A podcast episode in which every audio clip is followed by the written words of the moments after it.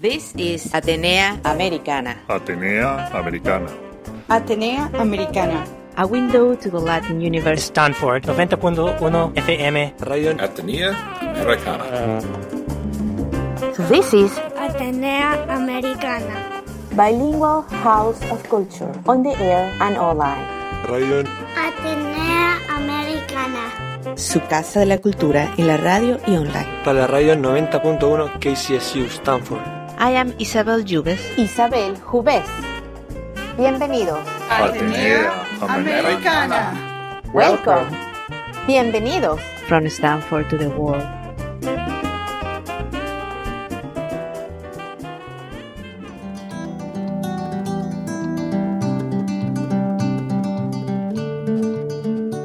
Tengo a una pareja de científicos que durante los últimos años se han dedicado a trazar el mapa del movimiento de la población en el continente desde que fue habitado por primera vez hace 12.000 años. Ellos están encargados de separar, estudiar y analizar el genoma latinoamericano. Ellos han recopilado muestras de tribus indígenas y poblaciones precolombinas, así como poblaciones mestizas alrededor de todo el continente. Describiendo este contenido genético, han ayudado a conocer mejor la verdadera historia, la identidad y hasta la posibilidad de descubrir curas a ciertas enfermedades estudiando la adaptación al medio ambiente de las gentes de América. Me estoy refiriendo al doctor Andrés Moreno Estrada. Creo que nuestro compromiso es un poco el, el atraer la inclusión de poblaciones que no se han representado en, estudios eh, de diversidad. y a la doctora Carla Sandoval Mendoza. Ciudad de Puno, es en el lago Titicaca, que está cerca de los 4.000 metros, es porque estamos estudiando la enfermedad de la preeclampsia. Población puneña, pues en particular, se caracteriza por tener una alta ancestría indígena. Las mujeres siguen desarrollando preeclampsia a esa altura, pero a diferencia de una mujer mestiza, una mujer indígena de Puno, resisten mejor la enfermedad, aunque la desarrollen. Quédense con nosotros para escuchar más sobre el programa de hoy que he llamado En la búsqueda del genoma latinoamericano.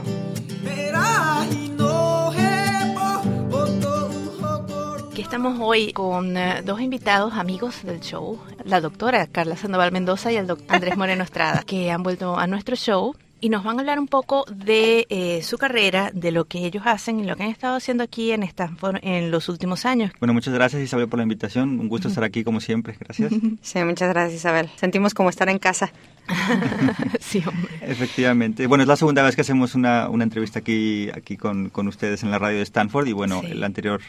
En la ocasión anterior tuvimos la oportunidad de hacer un, programa en inglés. Esta vez esperemos que también toda la audiencia de habla hispana esté interesada en el tema que estudiamos, que principalmente se enfoca en estudiar la diversidad genética de las poblaciones humanas en general, pero específicamente de las poblaciones de Latinoamérica. presentamos y bueno, yo soy Carla Sandoval Mendoza y soy originaria de México. Nací en la Ciudad de México hace ya varios años. bueno, no muchos.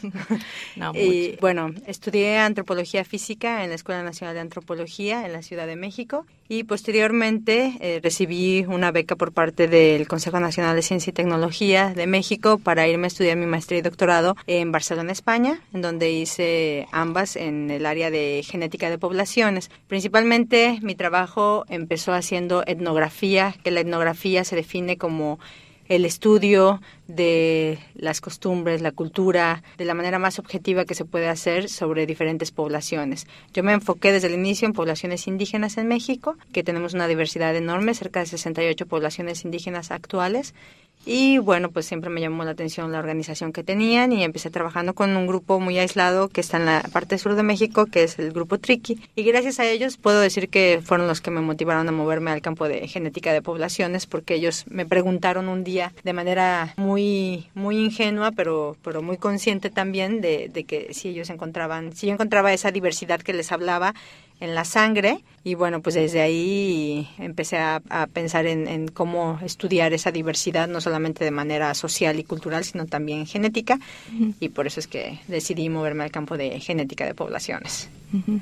y Andrés tú eres médico así es bueno yo también soy mexicano soy uh -huh. efectivamente médico de formación pero creo que eh, más apasionado en las cuestiones biológicas y evolutivas, porque también fui a estudiar un doctorado en genética de poblaciones eh, a España, el mismo programa de doctorado en el que Carla eh, estudió. Y, bueno, fue cuando al terminar este doctorado en, Barcelona tuvimos la oportunidad los dos de, unirnos al, grupo de investigación del doctor Carlos Bustamante, que anteriormente estaba ubicado en la Universidad de Cornell, en Nueva York.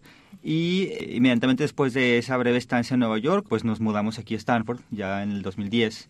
O sea que llevamos ya un tiempo trabajando junto con él y, bueno, gran parte de los proyectos que realizamos ha sido gracias al apoyo de su grupo y de muchos colaboradores que en el camino hemos ido eh, contactando y sumando estos esfuerzos, ¿no? Entonces eh, creo yo que eh, todos estos proyectos tienen, cada uno de ellos una historia bastante grande detrás, gracias al conjunto de muchas disciplinas entre la experiencia de Carla, en el trabajo de campo, la antropología, muchos otros genetistas y antropólogos. Y bueno, yo he tenido la fortuna también de coordinar muchos de estos esfuerzos desde el punto de vista también analítico y de coordinación de proyectos proyectos. Entonces creo que es un verdadero trabajo en equipo. Y entre los dos entonces hacen un equipo genial porque entonces tú le, pones la parte fisiológica y, y haces eh, la parte de mm, un poco más de la biología eh, y tú le pones la parte antropológica, la parte de la historia del, de dónde ha venido la gente. Lo puedes mezclar las dos informaciones juntas. Claro, sí, sí, sí, que es lo que, lo que tratamos de hacer en, nuestras investigaciones. Claro, el estudio en realidad de los perfiles genéticos de la, de la población humana en general eh, implica muchísimas capas que realmente competen a muchas disciplinas, ¿no? Es decir, es un tema muy sensible para empezar porque se, se trata de trabajar con comunidades indígenas que, que por lo general eh, están marginadas en muchos aspectos económicos, eh, culturales, me refiero a culturales en el plano, en el contexto global de la prioridad que se le da en, en, la sociedad en general, ¿no? O sea, culturalmente son de hecho las poblaciones más ricas que existen, pero en el, en el plano social muchas veces son las que están más marginadas. Entonces, acercarse a esas poblaciones se debe de hacer también con, con máxima sensibilidad y respeto, que es, que es donde ahí entra la, acción de los antropólogos y de gente que ha trabajado por décadas. No, no, me refiero a que hicimos esto en un par de meses y se nos ocurrió hacer un estudio de la genética de México y conseguimos las muestras, ¿no? Es decir, esto es realmente un proceso de involucrar a la comunidad local, que ellos mismos se interesen en el tipo de estudio que hacemos y como mencionaba Carla, ellos mismos a final de cuentas acaban preguntando si les podemos ayudar a entender también un poco más cuáles son las relaciones actuales y la historia de, de, de sus ancestros. Y en segundo plano, ya una vez que tenemos eventualmente acceso a los datos genéticos de estas poblaciones, pues sí entra todo un equipo de, analistas, gente que, bueno, pues tiene más conocimientos de, estrictamente hablando ya de, la, de los conceptos genéticos, pero también es mm, mucha eh, la carga de datos, porque, por ejemplo, necesitamos gente eh, que tenga experiencia en datos y manejo de datos, por lo tanto es la bioinformática, muchas cosas computacionales, estadísticas, y finalmente la interpretación de los datos para poder saber qué podemos decir entonces en términos genéticos de las poblaciones que estudiamos. Y esto pues ya tiene muchas implicaciones, principalmente en el punto de vista histórico, antropológico, pero también en el, en el aspecto médico, que es, eh, eh, creo yo, los dos grandes aspectos en los que recaen las implicaciones de los estudios genéticos. Si pudiéramos hacer así como que cuáles son los tres grandes pasos que hacemos generalmente para hacer este tipo, desarrollar este tipo de investigaciones, eh, sería, bueno, el, el primero es como realmente enfocarnos a cuáles son las poblaciones que nos interesa estudiar, trabajar. En este caso, ¿por qué poblaciones indígenas? Porque son poblaciones que no solamente se han mantenido en este aislamiento social que Andrés contó hace rato, sino que también son poblaciones que tienen eh, toda su ancestría genética, toda su información no tan mezclada como lo somos las poblaciones mestizas, ¿no? Entonces, bueno, nosotros al querer hacer esta reconstrucción histórica, pues evidentemente estas poblaciones son sumamente importantes, ¿no? Como lo mencionó un historiador, eh, muy querido para nosotros, que también fue así como clave en, definir este tipo de estudios. Él decía que las poblaciones indígenas eran los portadores de la historia de la humanidad y estoy totalmente de acuerdo, ¿no? Es este Andrés Sobri, que también fue nuestro padrino. Entonces, pues sí, o sea, estudiar estas poblaciones es sumamente importante. Entonces, una vez que seleccionamos cuáles poblaciones son las más las más este sobresalientes que queremos estudiar, las más importantes, lo que hacemos es hacer pues una investigación histórica, bibliográfica de todo, toda la información que hay sobre de ellas. Después se hace un, un estudio de campo, un trabajo de campo, que lo que hacemos es ir directamente a la comunidad para ver cómo es, de qué manera se están moviendo ellas, están organizadas. ¿Por qué hacemos esto? Porque lo que queremos es no alterar ni enterar de una manera agresiva, sino al contrario, ¿no? Con todo respeto, confianza que tengan ellos en nosotros y sobre todo pidiendo permiso. Muchas veces están organizados, tienen líderes, hablamos con los líderes. Lo que queremos es que realmente ellos entiendan de los estudios que vamos a hacer con ellos para tener una autorización y, que nos den la confianza de hacerlo. Después de que hacemos esto se colectan muestras, las muestras que se pueden colectar pueden ser de saliva o pueden ser de sangre, dependiendo también de las costumbres de, alguna población. Algunas poblaciones, por ejemplo, tienen más confianza en donar sangre porque están más familiarizadas con ir a una clínica, a algún centro de salud. Otras poblaciones lo relacionan con brujería o cosas así que no aceptan y prefieren dar una muestra de saliva. Entonces, eso es importante, por eso es importante hacer el trabajo de etnografía, aunque sea cortito, para darte cuenta de cómo accesar a la población. Una vez que se colectan las muestras, se trasladan al laboratorio, que esa es otra parte importante, donde se procesa, donde se aísla el ADN, que es el material genético que, con el que nosotros trabajamos, y de ahí se decide qué tipo de genotipificación se va a hacer o se va a hacer secuenciación. Dependiendo de eso, se generan los datos y después ya viene la parte de análisis de toda esa información. Y la última fase es la interpretación de esos datos y la escritura de un artículo científico para divulgar el trabajo.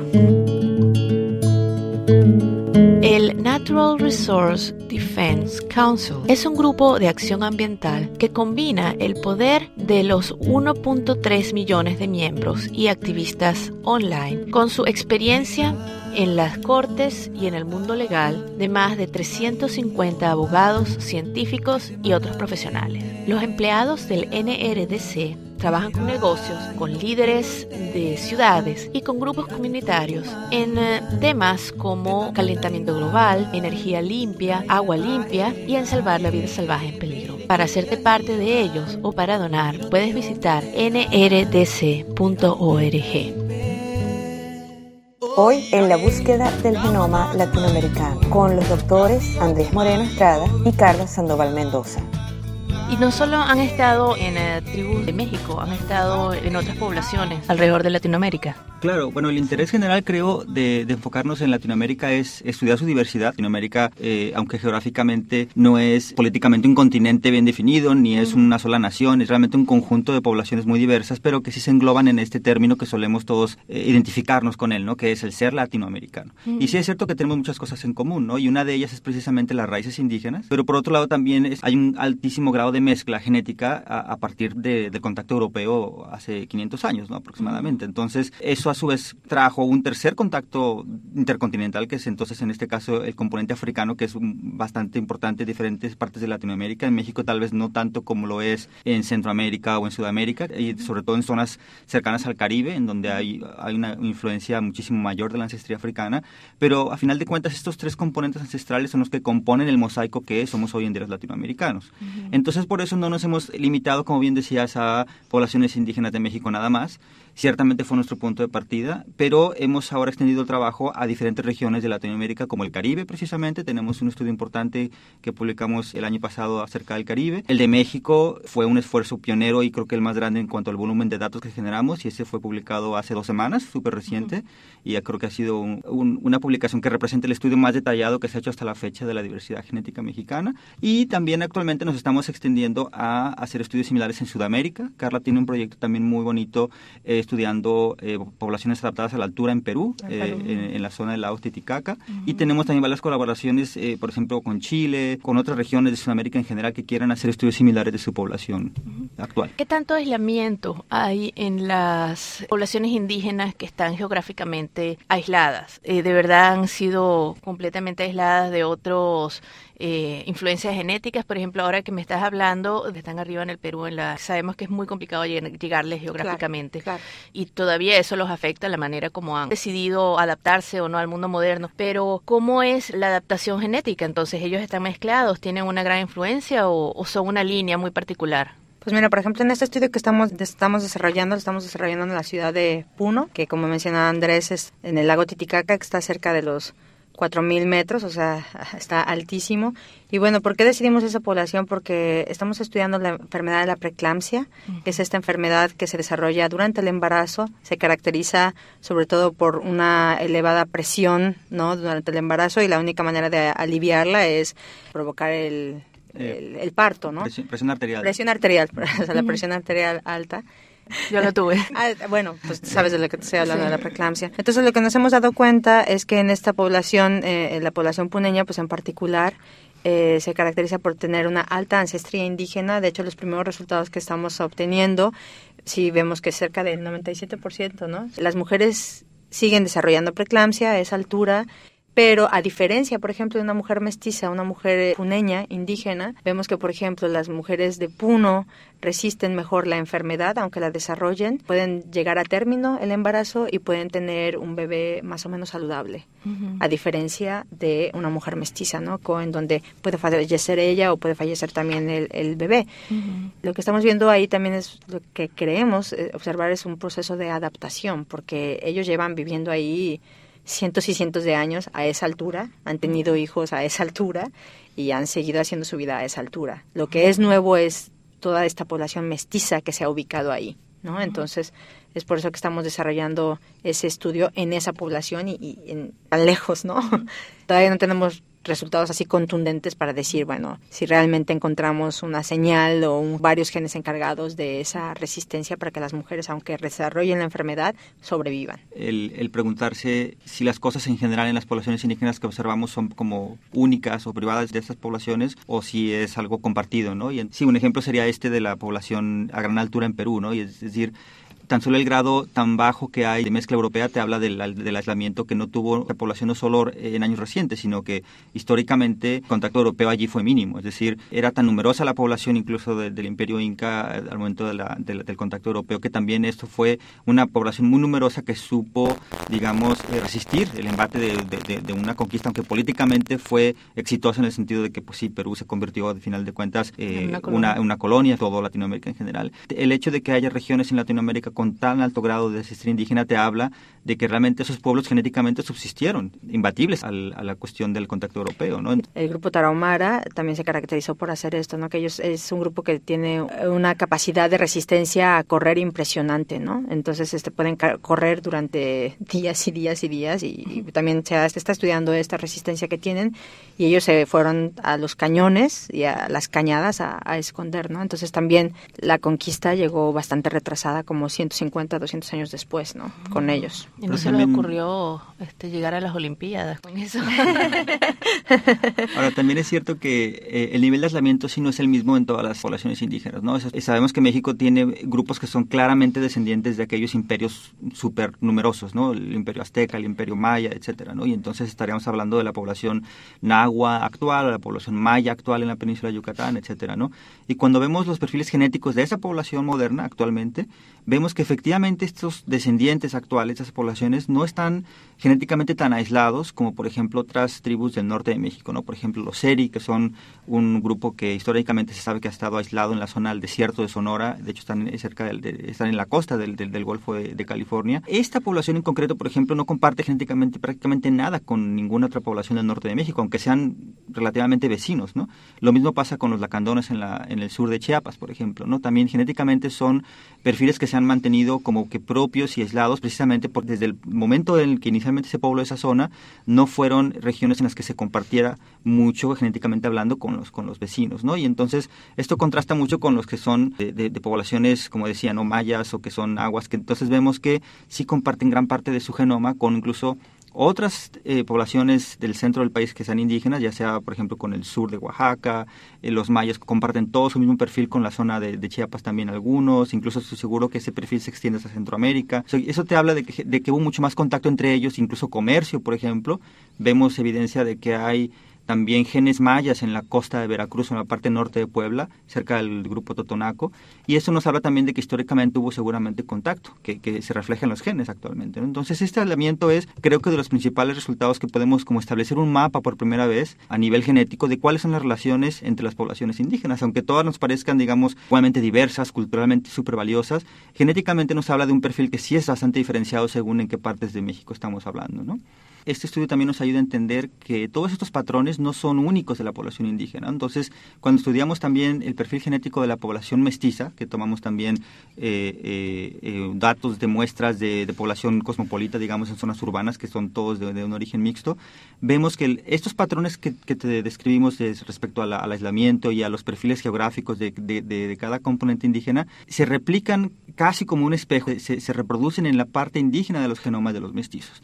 Y esto es gracias a que estadísticamente podemos, eh, una vez que tenemos datos genéticos, podemos, eh, en, con análisis informáticos, podemos identificar qué parte del genoma viene de cada ancestría. Por ejemplo, podemos ver en un cromosoma qué partes vienen de Europa, qué partes son de origen indígena qué partes son de origen africano.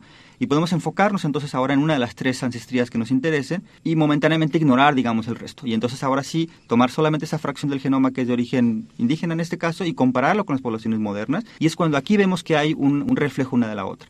O sea que el ser mestizo es una construcción social, básicamente, ¿no? Es una cuestión que es algo aceptado actualmente porque efectivamente hay diferencias tanto sociales, económicas, etcétera, y sobre todo de autoidentificación. A mí, si me preguntas, yo no me puedo decir que soy indígena de cierta tribu porque hay ciertas costumbres que nos diferencian. La lengua, por ejemplo, es algo muy importante. Pero cuando lo trasladamos esa pregunta al plano genético, vemos que en realidad tal vez no debería de haber esta distinción si me enfoco nada más en mi ancestro indígena, porque soy muy similar probablemente a la tribu eh, de Oaxaca de donde yo nací, por ejemplo, ¿no? Entonces eso es algo que nos empieza a cuestionar qué tan válida está esta distinción dicotómica entre indígena y mestizo, ¿no?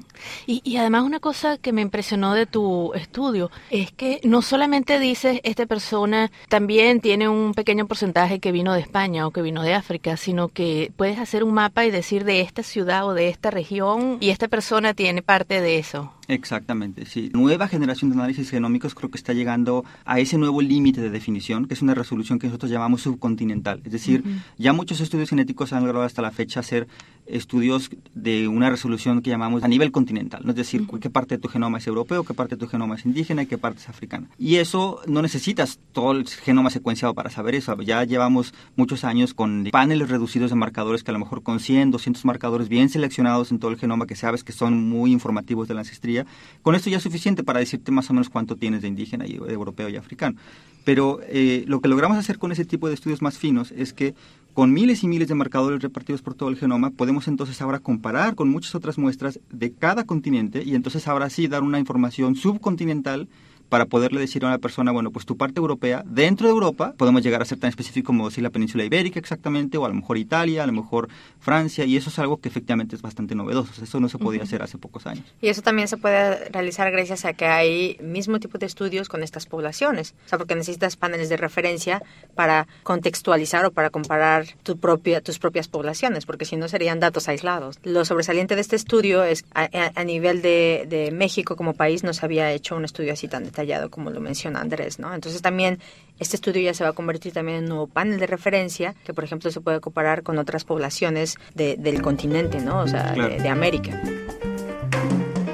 Y esto es Atenea Americana. Y yo soy tu anfitriona, Isabel Jubés. Puedes encontrar este y todos mis shows en stanfordhispanicbroadcasting.org. Este es un show bilingüe cultural que te trae una ventana al universo latino e hispano. Cada semana por dos horas, una en inglés y otra en español, desde Stanford hacia el mundo. Recuérdate que también puedes ser parte de esto dejándome tus comentarios, compartiendo tus pensamientos y algo más en stanfordhispanicbroadcasting.org. Te espero ver ahí. Hoy con los doctores Andrés Moreno Estrada y Carlos Sandoval Mendoza. Imagina, por ejemplo, también que tienes eh, material genético no solo de otras poblaciones que quieres comprar. Imagínate que tienes material genético de restos antiguos, por ejemplo, ¿no? Que es otro, es otro campo que ahora está también eh, muy en boga porque es algo que también gracias a la tecnología reciente se ha podido recuperar ADN de restos óseos humanos que antes no se ha podido imaginar ni siquiera que se podía recuperar, porque tradicionalmente esos estudios son o eran reservados para muestras que estén preservadas en lugares eh, donde el ADN se conserva muy bien, eh, generalmente a temperaturas muy bajas, en, en Siberia o, en- o- o congeladas en la Patagonia. o un- por ejemplo, esta muestra muy famosa del famoso hombre de hielo, ¿no? del Iceman famoso que encontraron en la frontera austríaca con Italia y que también tuvimos la suerte nosotros de participar en ese estudio. Esta muestra estaba súper bien conservada, llevaba 5.000 años congelado, ¿no? Este tipo estaba, pero bueno, metido en una congeladora del tiempo. eh, y ahora- Esperando que lo estudiaran. esperando que sacaran ADN. Y cuando comparamos su ADN con poblaciones modernas de Europa, pues perfectamente puedes tener un mapa de una gran resolución, exactamente ver de esta persona, no tanto de dónde venía, sino cuáles son población moderna que más se asemeja a esta, a esta muestra antigua. Entonces, aquí es una distinción de, de- de que el origen como tal es difícil esclarecerlo porque es una sola muestra, ¿no? O sea, puede haber sido un montón de cosas, ¿no? A lo mejor por pura suerte, de verdad, este tipo iba pasando por ahí, era un montañista que se quedó ahí atrapado en el glaciar y pues a lo mejor venía de otro lugar que no era ni de, ni de Austria ni de Italia, ¿no? Eso solo no lo podemos saber. Pero sí podemos saber su perfil genético, a quién se parece más dentro de la población europea actual. Entonces imagínate tú que obtienes ADN en una situación similar de ruinas arqueológicas de México o del Perú, sitios que tradicionalmente esos no se esperaba que fuese posible recuperar ADN, porque son sitios mucho más cálidos, húmedos, donde el DNA se degrada rapidísimo y entonces es mucho más eh, difícil conservar el DNA. A pesar de eso, hay técnicas que actualmente ya logran recuperar lo poquito de ADN que, que, se conserva en estos huesos, se puede enriquecer, eh, digamos, hacer como que un target a que, a que, a que se hagan muchas copias del ADN que es propiamente de la muestra y entonces poder amplificarlo y estudiarlo. Ahora, aunque lo tengamos, como dice Carla, si no tienes un panel de referencia para compararlo, pues tampoco se puede decir gran cosa de esa muestra, a menos que tengas datos previos ya generados de la, de la región en cuestión. Entonces, estos estudios ayudan a que se amplíe, digamos, el espectro de la variación que se conoce en general de la especie humana, que no nos enfoquemos solamente a conocer muchísimo de la población europea, que es donde muchos estudios de este tipo empezaron, o de, la, de, regiones como, por ejemplo, África y Asia. Creemos que América en particular hacía mucha falta que fuese incluida en, estudios a nivel genómico y de, y de calidad internacional. ¿Hace cuántos años que llegaron los indígenas a América? De 10.000 a 12.000 años, más o menos. Que la teoría, hay varias teorías de poblamiento de América, pero bueno, la que se ha tenido mayor consenso es este que migraron del este asiático, pasaron por el estrecho de Bering y de ahí se ha planteado que ha habido dos, dos oleadas migratorias, una por la costa y otra por por el interior, no sobre la costa. Y bueno, a mí la teoría que más me, me gusta es de Erika Tam, en donde ella menciona que bueno, que hubo esta migración pero que hubo un cierto aislamiento, que estuvieron en Bering, estos, estos primeros humanos que poblaban eh, el, continente americano, el tiempo suficiente para generar diversidad solamente propia de ese grupo que después pobló todo el continente. Claro, porque uno ve eh, físicamente ciertas diferencias entre los indígenas de Alaska. Los indígenas, bueno, quizás los de Norteamérica en general, quizás tuvieron más contacto entre sí, pero se diferencian los indígenas de los Andes a los indígenas del Amazonas. Eh, físicamente uno los puede ver en, altura, en proporciones, en, muchas cosas. Y lo que estuvieron acá han estado ellos separados, entonces ha sido menos de 10.000 años. Así es. es. sí, en América pasa una cosa muy, muy particular que, que es diferente al resto del mundo, porque como cuenta Carla, eh, este paso, digamos, por el estrecho de Bering probablemente involucró a un número tan reducido de fundadores, al final de cuentas los que lograron sobrevivir y pasar por allí, se han hecho cálculos incluso eh, basados en datos genéticos que pueden haber sido tan pocos como tan solo un par de cientos de individuos, tal vez incluso menos de 100.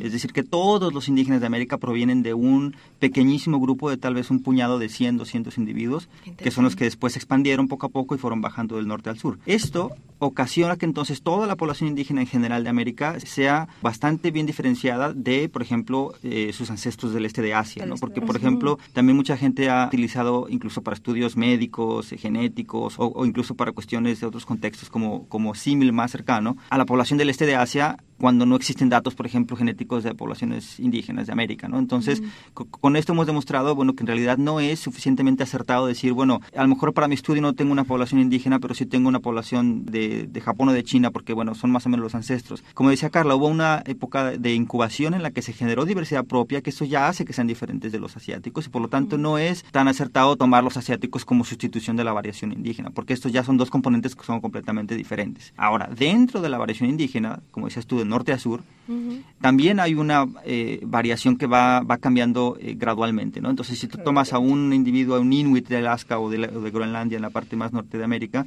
va a ser sumamente diferente a, un, a un indígena de la Patagonia o a un Yanomami del Amazonas.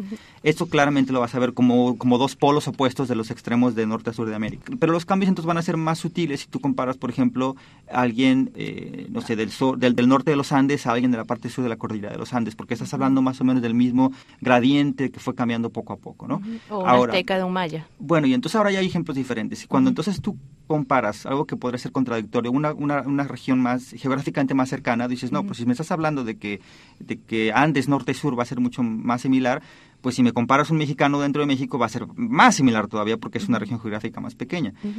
Aquí es donde Sin tantos accidentes geográficos, además que han podido tener más posibilidades de contacto. Exacto. Entonces aquí es donde el aislamiento es, volvemos a hablar del aislamiento, donde, donde entra en juego el aislamiento otra vez, porque nos puede dar resultados contradictorios en donde comparo yo un maya, por ejemplo, y por ejemplo un tarahumara de la zona norte de México, y esta diferencia va a ser mucho mayor, creo yo, e incluso que un azteca de un inca, por ejemplo, o de un, de un agua de un, de un quechua actual, moderno, hablando en términos modernos, ¿no? Esto es porque a mayor aislamiento geográfico, como bien decías tú, entre una población muy aislada de la región maya, por ejemplo, hablamos de nuevo de los lacandones, si tú lo comparas con una porción del norte, va a tener una diferenciación genética mayor que aquellas poblaciones que han estado históricamente eh, eh, con un tamaño de población mucho más grande. ¿no? Por ejemplo, se cree que hay mucho mayor contacto entre el pueblo mesoamericano y el inca porque constantemente ambos tuvieron un, número mucho mayor de individuos. Entonces esto hace que también eh, genéticamente el aislamiento juegue un, rol un poco menos, menos agresivo, digamos. ¿no? Entonces no siempre es tan directo el decir la geografía es exactamente eh, proporcional a la, a, la, diferenciación genética. ¿no? En el Amazonas pasa lo mismo, ¿no? Tienes tribus tan aisladas que pueden ser más diferentes una de otra dentro del Amazonas que dos poblaciones de la región andina, por ejemplo, ¿no? Y, estas tribus que son un poco más nómadas, quizás no dentro de las islas del Caribe, pero en las costas del Caribe, como en Venezuela y en Colombia, que eran tribus que se movían mucho, habían, bueno, los guajiros, los timotes, los, eh, bueno, los timotes están más en los Andes, pero eh, los caribes en general que también llegaron a la al continente, eh, ¿ellos se mezclaban más o son más particulares? Bueno, aquí pasa una historia sumamente interesante. Me encanta que tomes ese tema porque precisamente incide en el otro estudio que hicimos en el Caribe acerca de cuál es el origen del componente indígena del Caribe que, creemos que es, que es eh, el, componente taíno o que al menos era la población más numerosa o la principal que había justo antes del contacto europeo. No puede que hay otras teorías de que justo antes de los taínos pudo haber habido otra oleada migratoria inicial y entonces los taínos los sustituyeron, pero bueno, independientemente de eso, sin entrar en ese, en ese detalle, sí, sí, sí hay bastante evidencia de que la, la población indígena al menos la prevalente al momento del contacto eran los taínos junto con los, los, caribes de, de, ciertas partes de las Antillas. El origen genético de estas poblaciones sucede que no viene de ninguna parte de la costa cercana. O sea, no vienen de la costa de Venezuela, no viene de la costa de la península de Yucatán de los mayas. Tienen un origen genético muy adentro en el Amazonas. Y esto lo hicimos comparando con datos genéticos de tribus de toda América. Y vimos que los que eran más afines genéticamente eran precisamente tribus del Amazonas como los Ticuna, los Guajibo, incluso eh, muchos de ellos que son hablantes de lenguas eh, arahuacan, de la, de, la, de la, familia arahuacan. Y esto coincide mucho con evidencia lingüística que se sabe que hubo una expansión de hablantes de lengua arahuacan que se, que se movió precisamente de, de la cuenca del Orinoco hacia el norte por las Antillas Menores hasta por la del Caribe. saldrían por el delta y seguirían, en lugar de cruzar directamente por la tierra, saldrían directamente por el delta hacia Trinidad y moverse hacia las islas. Exactamente. Se cree que fue una, una ruta de sur a norte a través de las, de las Antillas Menores y finalmente a poblar las Antillas Mayores. Y esto coincide también con muchos datos, bueno, con el hecho lingüístico de que los taínos eran hablantes de, lenguas arahuacan. Que los datos genéticos confirmen esto nos habla de que hubo una migración bastante distante, muy, muy remota, de, de gente, poblaciones que estaban eh, asentadas ya en el Amazonas, muy probablemente cerca de las costas o al menos con acceso a zonas pluviales que hicieron o facilitaron el transporte hacia la costa, hacia el norte y posteriormente poblaron el Caribe. Estamos hablando que esto fue muchísimo más reciente del poblamiento general de América, o sea, estamos hablando de aproximadamente hace 1500 años, una cosa así. Desaparece entonces toda América ya estaba poblada.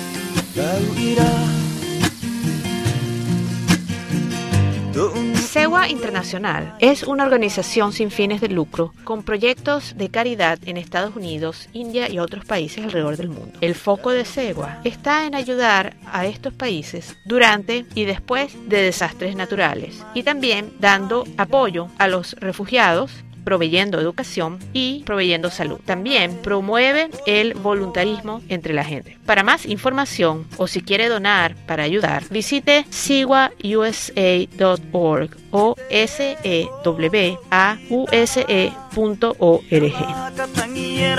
Hoy con los doctores Andrés Moreno Estrada y Carlos Sandoval Mendoza. Entonces, esto también es muy interesante porque habla de que América se pobló primero de norte a sur, pero después hay fenómenos locales que llamamos nosotros de back migrations, que son, en este caso, una migración que fue en sentido inverso, que del Amazonas se movió hacia el norte para poblar toda la, cuenca del, Caribe. Y que actualmente entonces los caribeños, toda la población que es descendiente del Caribe, y sus genes indígenas tienen este origen remoto en el Amazonas, que son el componente taíno. Wow, qué bonito. qué bonito todo eso. En, en, cuanto a las grandes migraciones hacia América, eh, hablaste de que hay otras teorías también, no solamente los españoles o los indígenas que vinieron del norte al sur, eh, sino también eh, existe la posibilidad de otras grandes migraciones como el sur del Pacífico o por otros lados que han podido llegar Exacto, y eso nos va a llevar al otro estudio. Oye, ¿nos, ¿nos está siguiendo los proyectos que tenemos ahí en el laboratorio? ¿o qué? Exacto.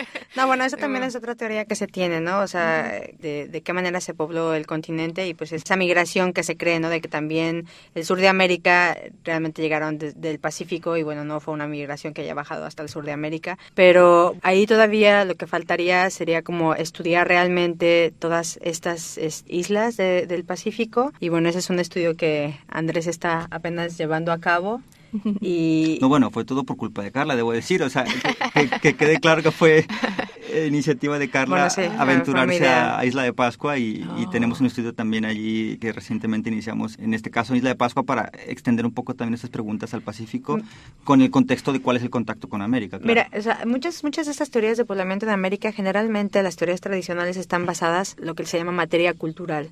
Y la materia cultural engloba restos arqueológicos, restos culturales, incluso también restos humanos, ¿no? Entonces, que se puedan datar y que más o menos vas como construyendo el rompecabezas. Entonces, lo que pasa, por ejemplo, con esta teoría de que se migraron del sur hacia el continente, pues es muy difícil de probar, por ejemplo, de manera arqueológica, porque si hubo sitios, es- están inundados, o sea, ya, ya por el nivel del mar que ha ido cambiando, entonces no es posible rastrear esos sitios arqueológicos, ¿no? Siguiendo esa ruta migratoria. Entonces la otra alternativa es, bueno, como estos estudios que hemos estado realizando, pues hacerlo ahora con este proyecto que tenemos de, las, de la Polinesia, ¿no? Ese es un proyecto que apenas, apenas, todo fue porque nos tuvimos una invitación a, con unos colaboradores de Chile, que también estamos trabajando en Chile, y ya estando ahí, pues se me ocurrió la idea de ir a Isla de Pascua, porque como cualquier antropólogo, arqueólogo, yo creo que tu sueño es ir a Isla de Pascua, entonces este convencí a Andrés y nos fuimos junto con nuestra niña que tenía menos de un año.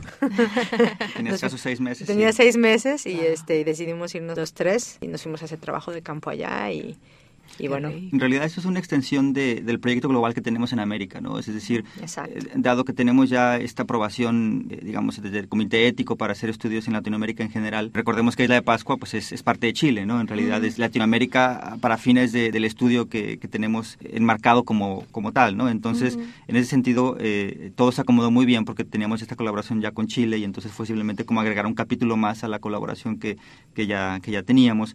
Y creo yo que eso nos va a ayudar a esclarecer muchas cosas respecto a también cuál es la composición del mestizaje en la isla, que a su vez tiene también una, una historia muy rica en términos de, ancestros variados, ¿no? O sea, tenemos toda la influencia de la Polinesia, que se sabe que es como se pobló la isla originalmente, pero eh, también recientemente hay mucha migración del continente desde Chile, entonces ahí también tenemos mezcla europea, tenemos mezcla de incluso no tanto el típico patrón que vemos, por ejemplo, en México, que sabemos que todo el origen europeo ahí va a ser de la península ibérica, ahí hay una mezcla de ambos patrones, porque tienes el primer contacto europeo que en realidad fue de, nórdicos de Europa, es hay expediciones holandesas, hay expediciones que se sabe que fueron las primeras eh, que hicieron contacto con, con Isla de Pascua, pero después entonces si tienes migración chilena, el componente europeo de esos chilenos va a ser sobre todo de la península ibérica. Entonces ahí hay una mezcla interesante que estudiar, pero también puede resolver preguntas clásicas como este contacto, si eventualmente llegaron desde la Polinesia, no nada más hasta Isla de Pascua, pero esa es, la, última isla habitada en el Pacífico si te mueves de oeste a este. Pero la gran pregunta es, entonces estos polinesios eran tan buenos navegantes, ¿llegaron o no llegaron a la costa de América? ¿no? E incluso yo no diría tanto por probar una, modelo, claro, una teoría de, de- de poblamiento ni mucho menos, porque ya creo que es suficientemente demostrado que con los datos genéticos todo apunta hacia que el, el continente efectivamente se pobló de norte a sur por el estrecho de Bering. Yo creo que ya no es realmente una cuestión de debate de saber si se pobló o no por el Pacífico, pero sí es una pregunta interesante saber si esa expansión polinesia al menos llegó o si no llegó hacia América. Ningún estudio ha tenido éxito en probar y muy probablemente es porque realmente no ocurrió o porque aún no hemos muestreado aquella poca, digamos, eh, huella que hayan dejado los polinesios si es que realmente llegaron alguna vez a América, ¿no?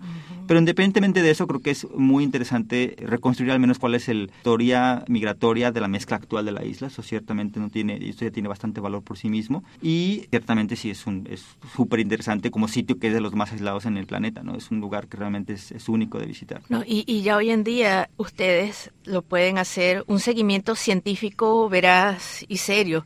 Eh, me recuerdo hace como unos 10 años más o menos salió un estudio que conectaba, que había sido poblado de todos lados, traía este, las historias de las inundaciones en el Popul Vuh y las refería que tenía que ver con las historias de la Atlántida. Entonces decía que por eso, que todos se habían dado la vuelta y por eso habían llegado también de, de Europa y del... Pero ahora ustedes lo pueden probar, quién está loco, quién no. no, finalmente, o sea, este tipo de trabajos que hacemos, o sea, lo que es es una herramienta más que completa el rompecabezas, ¿no? Y bueno, es una herramienta que yo llamo un poco más objetiva, no tan subjetiva, porque muchas veces incluso haciendo trabajo de campo o haciendo reconocimiento arqueológico, interviene mucho tu subjetividad. Es muy difícil tener una objetividad para describir sobre todo poblaciones humanas, ¿no? Porque tienes todos estos filtros. Entonces es por eso que siempre me ha gustado este campo de genética de poblaciones, porque o sea, lo que hay en los genes, lo que describe es la diversidad, un marcador es un marcador y no hay vuelta de hoja, ¿no? Entonces, eso es como una manera pues más precisa de describir la variabilidad de una población, ¿no? Entonces, que obviamente muchas veces sí complementa las mismas teorías, otras veces es en contra de las teorías que ya están establecidas, pero para eso es la ciencia, para debatir y para cuestionar y para resolver, ¿no? Y de, y de muestras ancestrales que se hayan podido haber sacado el DNA de, las primeras tribus o de tribus que vienen más allá, eh, se, se, han encontrado también pruebas de DNA como, no sé qué tan viejas serán las momias de los incas que también momificaban o, algún otro resto de alguna otra tribu indígena que se pueda trazar históricamente. Sí, de hecho, el caso de las momias incas también eh, es eh, en, concreto tenemos también una colaboración en la que hemos tenido la suerte de, participar con un, conjunto de, bueno, en este caso arqueólogos y, genetistas que han tenido acceso a momias incas, de hecho, con la doctora Cristina Valdiosera, la doctora eh, María, Ávila. que de hecho también, también es, eh, postdoc de acá del mismo grupo de, Stanford con, nosotros. Y, y, gracias a una colaboración con ellas hemos logrado tener un perfil genético de unas cuantas momias en las que se aplicó una técnica que se desarrolló acá en el laboratorio del doctor Carlos Bustamante eh, la doctora Meredith Carpenter, que hizo un nuevo método, digamos, de enriquecimiento de ADN endógeno a partir de restos óseos, en el que entonces se logró recuperar mucho mayor ADN del que originalmente se podía haber solamente capturado con un experimento directo, digamos, del DNA de la momia. Estas momias, bueno, datan de diferentes temporalidades, ¿no? Pero en general podemos ir desde pocos cientos de años atrás precontacto hasta pueden ser mil, dos mil años atrás, ¿no? en realidad son relativamente recientes en, la escala temporal, digamos, del poblamiento de América. Pero lo que este estudio nos ayuda a demostrar es, número uno, que es posible recuperar realmente el ADN antiguo. Segundo, que esta técnica ayuda mucho a enriquecer aquella pequeña porción que exista en el ADN que esté preservado todavía.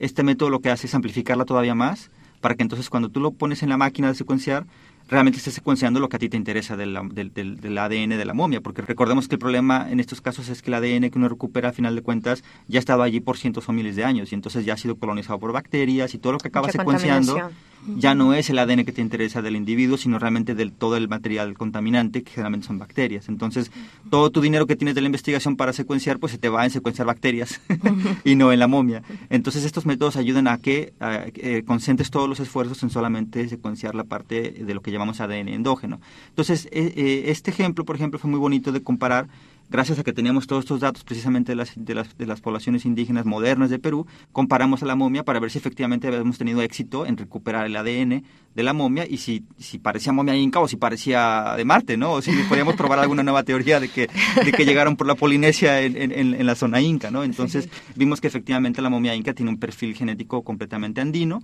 y esto pues fue, fue confirmar, digamos, que, que el método funciona, ¿no? Entonces son pequeños pasos que son prometedores para que en un futuro podamos ir esclareciendo un poquito más cuáles son realmente las historias evolutivas que ha tenido cada una de estas civilizaciones que ahora ya no existen como tal, ¿no? Son simplemente a través del legado que nos han dejado en la población moderna o a través de estos, clavados que nos echamos al pasado, podemos reconstruir poco a poco qué pasó en el pasado de nuestra historia como especie, ¿no? Pero creo que combinando las técnicas, eh, tanto moleculares como estadísticas, podemos poco a poco ir armando el rompecabezas, ¿no? Gracias por escuchar Atenea Americana, su casa de la cultura en la radio y online. En este show bilingüe te traigo cada semana, en una hora en español y en una hora en inglés, una ventana al mundo cultural hispano. Estás escuchando en la introducción, el final y ahorita música de la leyenda del Latin Jazz Oscar Hernández. Recuérdate que este y todos mis shows están online en stanfordhispanicbroadcasting.org, donde espero tus comentarios. Te invito a que seas parte de este proyecto. Dime lo que piensas.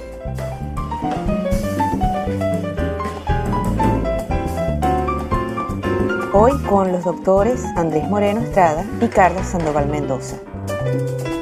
A mí me preguntas así cuál sería mi estudio ideal que siempre he anhelado hacer, es como comparar toda esa diversidad antigua con la diversidad actual, ¿no? Porque muchas veces creo que las clasificaciones culturales y sociales han invadido las verdaderas clasificaciones de la manera en que los grupos se organizaban, ¿no? Por ejemplo, tenemos el caso del grupo Nahua, ¿no? En México es un grupo súper extenso, todo el mundo habla Nahua, pero cuando te pones a revisar un poco la historia de este grupo, te das cuenta que el imperio Nahua era un imperio pues bastante inteligente porque ellos lo que hacían cuando querían invadir un nuevo territorio era negociar con los gobernantes y llegar a un arreglo de que se unieran a su imperio y que no iba a haber ni guerra, ni violencia, ni nada, nada de estas cosas este, de conquista, ¿no? Entonces muchas de estas poblaciones se dieron y entonces se convirtieron en grupo náhuatl pero no es que sean realmente nahuas. Entonces, por eso es que ahora es de los grupos más grandes en México. Pero realmente no sabemos qué grupo pertenecían ni, ni qué lengua hablaban porque fue un proceso de aculturación que tuvieron. O sea, que una cultura nahua absorbió a otra cultura que no estaba descrita o que no tenemos documentada. Entonces, si en algún momento nos logramos tener todo este respaldo de algunas poblaciones precolombinas o algunos individuos, poblaciones es muy ambicioso, algunos individuos precolombinos que representen como que las zonas geográficas, no más que geográficas, las zonas culturales más importantes, ¿no? Por ejemplo, de México o de otras partes de América. Entonces podemos contraponer esa diversidad antigua con la diversidad actual y a lo mejor podría haber una reclasificación o una clasificación más certera de, de los grupos, ¿no? Y encontrar a lo mejor diversidad que actualmente ya no existe, ¿no? Entonces, este, eso sería algo así como un proyecto estupendo, ¿no? Habla un poco de, de la adaptación de ciertas tribus o de ciertos pueblos como el de la, el, de la preeclampsia. ¿Cuánto tiempo más o menos en historia humana eh, se puede tardar a alguien en adaptarse de una manera así como crear, o sea, facilitarse para vivir en esos lugares tan altos y bajar los riesgos de cierta enfermedad? Eh, que se pueda, se pueda separar, porque si tenemos 12.000 años aquí, pero ya puedes encontrar que una tribu en particular se adaptó a, cierto lugar o una tribu en particular ya, ya se ha expandido y generado eh, de una manera diferente a otra. ¿En cuánto tiempo más o menos se, se generan estas diferencias que vinieron de esos 200 más o menos individuos que llegaron. De esos 200, ajá. Sí, aquí depende mucho de, de la presión selectiva, es decir, la velocidad en la que un evento de adaptación ocurre depende mucho de, de, la necesidad de la población que tiene de o te adaptas o mueres, ¿no? Y entonces precisamente así es como actúa la selección natural. Si es una presión selectiva muy moderada, bueno, pues muchos individuos, aunque no tengan esa variante específica que los, que los adapta en teoría al entorno, pues no importa mucho porque de todos modos pueden acabar teniendo descendencia y pues la población como tal sobrevive, ¿no? Si la presión selectiva, sin embargo, es es, muy fuerte y es entonces o todos mueren a menos que por suerte aparezca por ahí una mutación que por suerte confiere precisamente una ventaja adaptativa que hace que se salven, pues esos pocos que, que, en los que aparezca esa mutación rápidamente se convierten en, en, los ancestros de todos los demás que vienen, porque todos los demás no van a tener la variante adaptativa, van a, van a morir o, no van a dejar descendencia y los que sí la tengan van a ser los únicos que dejarán descendencia. Bueno, no, no, no es algo inmediato, pero al cabo de pocos miles de años puede llegar a sustituirse por completo la población a solamente aquellos que son eh, eh, los portadores de esta mutación que fue, digamos, ventajosa. Entonces, todo depende, no es realmente como una regla de, de, qué tan, en cuánto tiempo se necesita para que una población se adapte, no depende mucho de cuál es la presión selectiva del entorno o de la gente que está causando la presión selectiva, ¿no? Como los que comentabas que corren mucho por días. Claro, bueno. O, corres o te agarras. claro, ahí también hay que hacer un poco la, la, interpretación de entonces si lo que estamos viendo como variante seleccionada por selección natural es realmente una, una causa o un efecto del evento de, adaptación, ¿no? Porque muchas veces no sabemos cuál es realmente lo que está ocasionando la selección. O sea, tenemos ejemplos, por ejemplo, hay pocos genes en el genoma que son los, los ejemplos clásicos, digamos, donde realmente sabemos que la selección natural ha actuado, pero al final de cuentas no sabemos si actuó sobre ese fenotipo, es decir, sobre esa expresión en particular al, al, ambiente, o es simplemente como la punta del iceberg de algo más que está ocurriendo dentro del ADN, que está regulando otra actividad dentro de las moléculas que, interactúan todas a la vez para entonces ese individuo tener una función que a lo mejor no sabemos, ¿no? Estoy pensando en el ejemplo, eh, un, gen que tiene una expresión, en este caso, en, la epidermis y en el cabello, por ejemplo, que es uno de los ejemplos más clásicos de selección en la población asiática, que es que define la, forma del cabello y el gen que de siglas es el gen EDAR. E, este gen se ve que está seleccionado y que llegó a frecuencias muy altas rápidamente en la población asiática. Eh, por consecuencia, de hecho, la población indígena de América comparte también esta misma variante. Pero entonces nos preguntamos, ¿por qué se tendría que seleccionar la forma del cabello? ¿no? ¿Qué, ¿Qué, ventaja te da al tener una u otra forma? ¿no? Creemos que probablemente lo que está ocurriendo es un efecto en el que realmente probablemente la, fuerza y la presión selectiva está actuando sobre algún otro aspecto, digamos, del, del, fenotipo de la persona, pero se expresa o en este momento lo vemos reflejado en esta otra característica. En el caso de la altura puede ser que sí allí sí hay ejemplos muy directos porque se ha visto, por ejemplo, en población tibetana, se ha visto que los genes que están adaptados eh, o, que los genes que han sufrido adaptación eh, eh, en esas poblaciones están relacionadas con la función del transporte de oxígeno, lo cual tiene mucho sentido, ¿no? Entonces, lo mismo estamos viendo en la población andina de, en el caso de preeclampsia, ¿no? Y creemos que puede haber algo que sea específico de la población indígena que se ha desarrollado en los últimos pocos miles de años, ciertamente menos de 10.000 años, que ha ayudado a que esta población tenga bebés que lleguen a término, que sean saludables, a pesar de que a lo mejor vemos esta expresión como efecto colateral de que desarrollan preeclampsia durante el embarazo. Pero a la vez estamos viendo que eso les permite sobrevivir a altura. Es decir, el efecto contrario de la selección negativa sería, pues no hay población andina y punto, ¿no? O sea, estamos viendo que no habría una adaptación humana a esa altura. Sin embargo, vemos que sí existen, aunque estemos viendo este aumento en la incidencia de preeclampsia. Pero para nosotros como investigadores nos sirve como un laboratorio natural para estudiar cuáles son las, las condiciones en las que una enfermedad se está desarrollando, para llegar a entender entonces cuál es la fisiopatología de un mecanismo de algo que podría ser gracias a que lo descubrimos en esa población y trasladarlo a toda la población mundial que padece preeclampsia, para entonces poder a lo mejor proporcionar nuevos candidatos para terapias o entender un poquito más cómo funciona la enfermedad.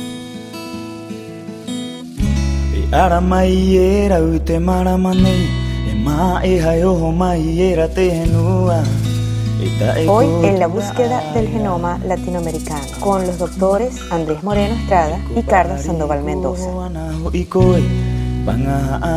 ¿Qué tal el efecto entre alimentación y genética? Eh, obviamente imagino que la comida de cierto ambiente durante muchas generaciones hace que la gente acepte o no acepte tanto ciertas comidas. Pero, por ejemplo, la gente habla mucho hoy en día que si eh, hay que comer como los japoneses porque comen pescado crudo y por eso son más así o más asado. Otros dicen, no, no, que es la mediterránea y si tomas vino y chorizo italiano, entonces vas a ir más años.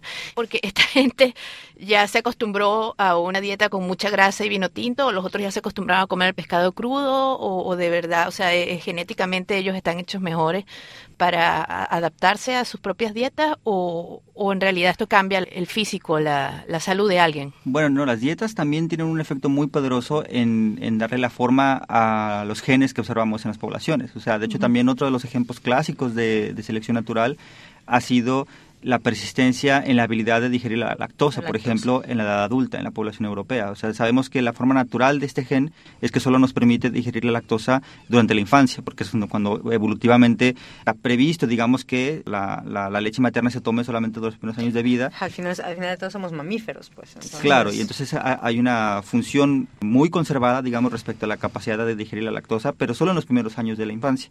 En los humanos, entonces, esta función se pierde cuando llegas a la edad adulta, porque se supone que en teoría pues ya no se necesita tanto la leche. Sin embargo, en Europa hubo un cambio drástico precisamente en el cambio de, forma de vida cuando llegó la agricultura y además con, con toda la, domesticación, digamos, de todo, de todo el ganado que después, del cual se deriva todos los productos lácteos. El hecho de introducir esto en la dieta en la población europea hizo que hubo un cambio adaptativo en el genoma de la población europea, a tal grado que prácticamente la mayoría de la población europea ahora comparte una variante genética que apareció originalmente tal vez solo por azar, pero que sucede que esta confiere la capacidad de digerir la lactosa durante toda la vida adulta. Entonces esto fue muy, muy provechoso ante la existencia del nuevo modo de vida y de la, de la, forma nutricional de ese momento. Entonces rápidamente hubo un cambio genético en que toda la población compartió este gen o esta variante de este gen y por eso vemos un efecto muy claro en, en, el gen de la, de la lactosa en la población europea. No así, por ejemplo, en población asiática. Entonces vemos que es específico de, sobre todo en población europea, pero también ha aparecido simultáneamente en otras partes del mundo. Por ejemplo, la población africana o una parte de la población africana también tuvo otra variante independiente que permitió la misma capacidad que también fue seleccionada. Entonces, los cambios nutricionales sí tienen un efecto grande en la, capacidad del, del genoma de adaptarse y de transmitir rápidamente variantes que tengan una capacidad nueva. Ha llegado a, una, un punto importante en el research de ustedes, en la investigación de ustedes, y ya han empezado a publicar eh, diferentes ciertos papeles, porque el año pasado ya tenían algunas publicaciones y, ya lo habían expuesto aquí, pero hace poco tuvieron ustedes otra publicación en una revista de ciencias. Sí, Science. Sí, así es. Eh, es. es. de la que hablábamos hace un momento que, que, fue hace poquísimo, fue un par de semanas, ¿no? En, el 13 de junio eh, salió publicado en Science precisamente nuestro artículo acerca del proyecto de diversidad en México y creemos que sí, esto es un, un gran logro para, para todo el equipo que estuvo involucrado durante todo este proyecto que fue, digamos, pues a final de cuentas un esfuerzo de cinco años prácticamente, ¿no? Desde que empezamos creo que el, entrenamiento postdoctoral con, con, Carlos Bustamante fue cuando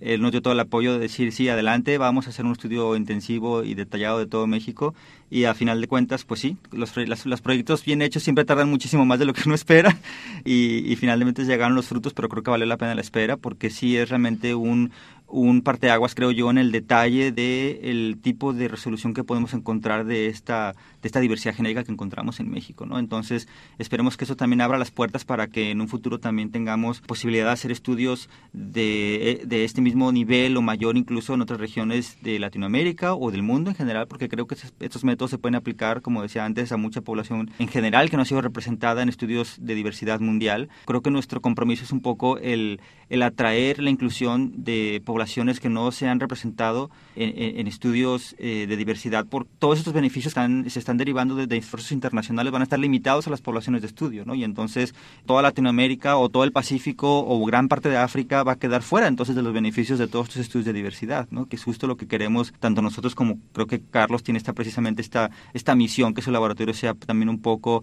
eh, un polo de atracción de estudios que sean de poblaciones no tan representadas, ¿no? Tanto para ahondar en las cuestiones antropológicas evolutivas, pero también de salud en general, ¿no?